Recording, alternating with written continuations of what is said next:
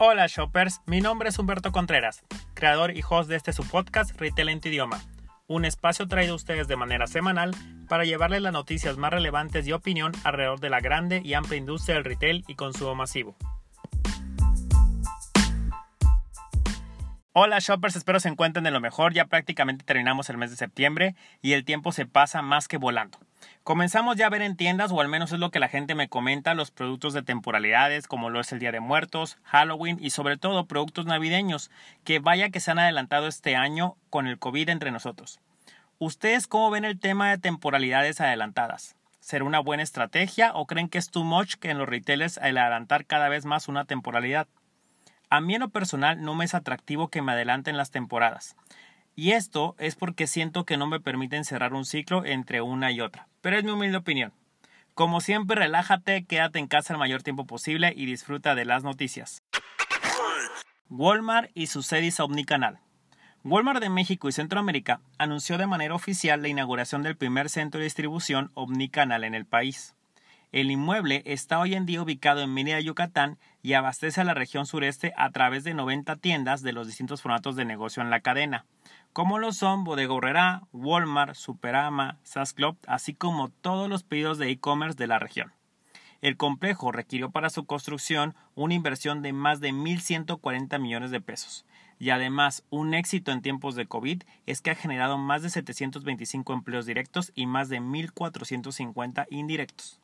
Con la apertura de este centro de distribución, la compañía refuerza su objetivo de proveer productos a las 2.580 tiendas que hoy en día tiene actualmente en el país.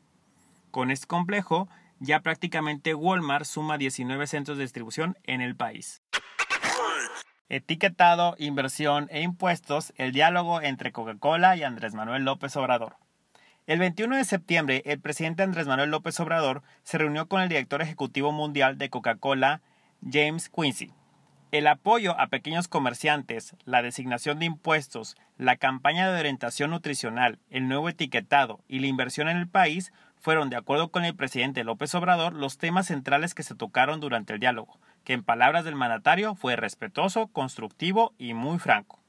Y hablando del tema de inversión, Coca-Cola analiza otorgar crédito a 1.200.000 abarroteros en el país, los cuales, de acuerdo con las pláticas tenidas en el Palacio Nacional, serían a palabra y buscando que los beneficiarios no paguen interés alguno. Este tipo de apoyos podrían ser otorgados de manera en conjunta con el gobierno federal y existe una cláusula importante en este convenio, y es que los comercios que logren ser parte de estos créditos deberán comprometerse bajo cláusula a vender frutas y verduras de la región. Y la realidad, mis estimados shoppers, es que esta reunión se da bajo un contexto hoy en día en el cual el gobierno federal ha iniciado una campaña en contra de la industria refresquera en el país, siendo uno de los principales culpables señalados por las enfermedades como diabetes que han complicado el tema de COVID en México. Y debido a que nuestro país es uno de, los principales consumidores de refrescos en el mundo, no, no me sorprende para nada ver la visita de Quincy en el Palacio Nacional por lo cual muy pronto podremos ver que el veneno negro, entre comillas, como se refirió el subsecretario de Salud en su momento, ahora dejará de ser veneno y pasará a ser uno de los antídotos en contra del contexto económico que tenemos en miras del 2021. 20% de las empresas sufren en consumo por el COVID. La perspectiva para el resto del año contempla la reducción de la capacidad de pago de los consumidores como el principal factor que seguirá afectando el desempeño de las empresas, así como las bajas tasas de reapertura de los negocios, bajo tráfico y por ende el cierre de los mismos. La encuesta de Nielsen realizada a ejecutivos de niveles directivos de diferentes empresas de consumo y detallistas en México destacó que 3 de cada 10 han tenido ya en meses previos un impacto negativo en el desempeño de su negocio que va entre un 10 y un 30% más o menos. En todo este contexto, resulta relevante para las compañías poner especial atención a la estrategia de precios y promociones, tener presente que el consumidor va a seguir en casa, por lo que resulta fundamental buscar la mejor manera de comunicarse con los consumidores y reforzar sobre todo el canal online de manera mejor para esta nueva realidad. El reporte destaca que bajo estas circunstancias, con un consumidor impactado económicamente y la constante incertidumbre que vivimos de la pandemia global, las marcas han realizado esfuerzos en diferentes frentes para sobrellevar la crisis. Esos esfuerzos han sido bajar la inversión en medios, reducir su actividad comercial y priorizar la capacidad de producción para las categorías de productos más necesarias. De acuerdo con Nielsen, las prioridades de las empresas para concluir el año serán el comercio electrónico y la transformación digital, sin dejar a un lado la presencia en todos los canales para maximizar las ventas. El 50% más o menos buscará diversificar y desarrollar una estrategia omnicanalidad sumado a las estrategias online y offline.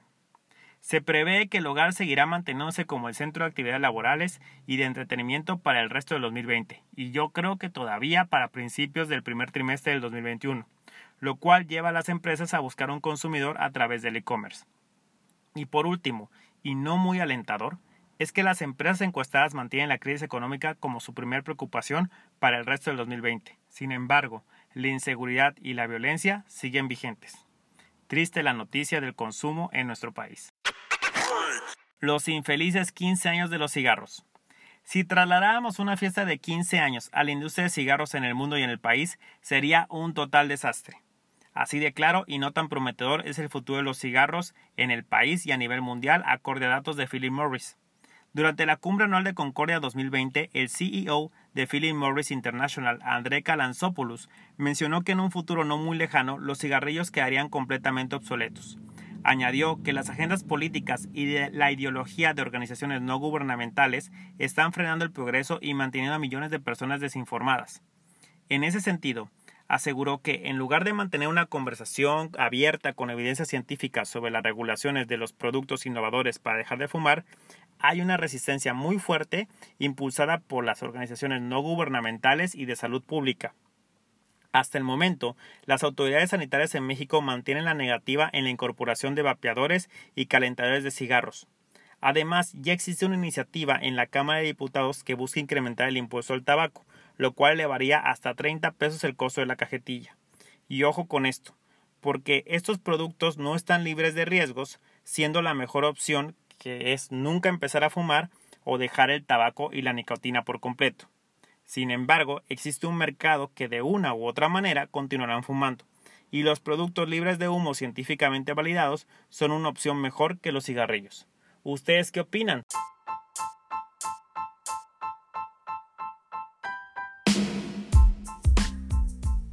Y esto es todo por hoy. Recuerda que si tienes que salir de tu casa, toma tus precauciones. Con ello te cuidas a ti y cuidas a los demás.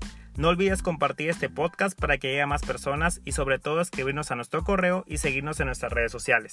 Como siempre te deseo una excelente semana y nos vemos algún día en el súper.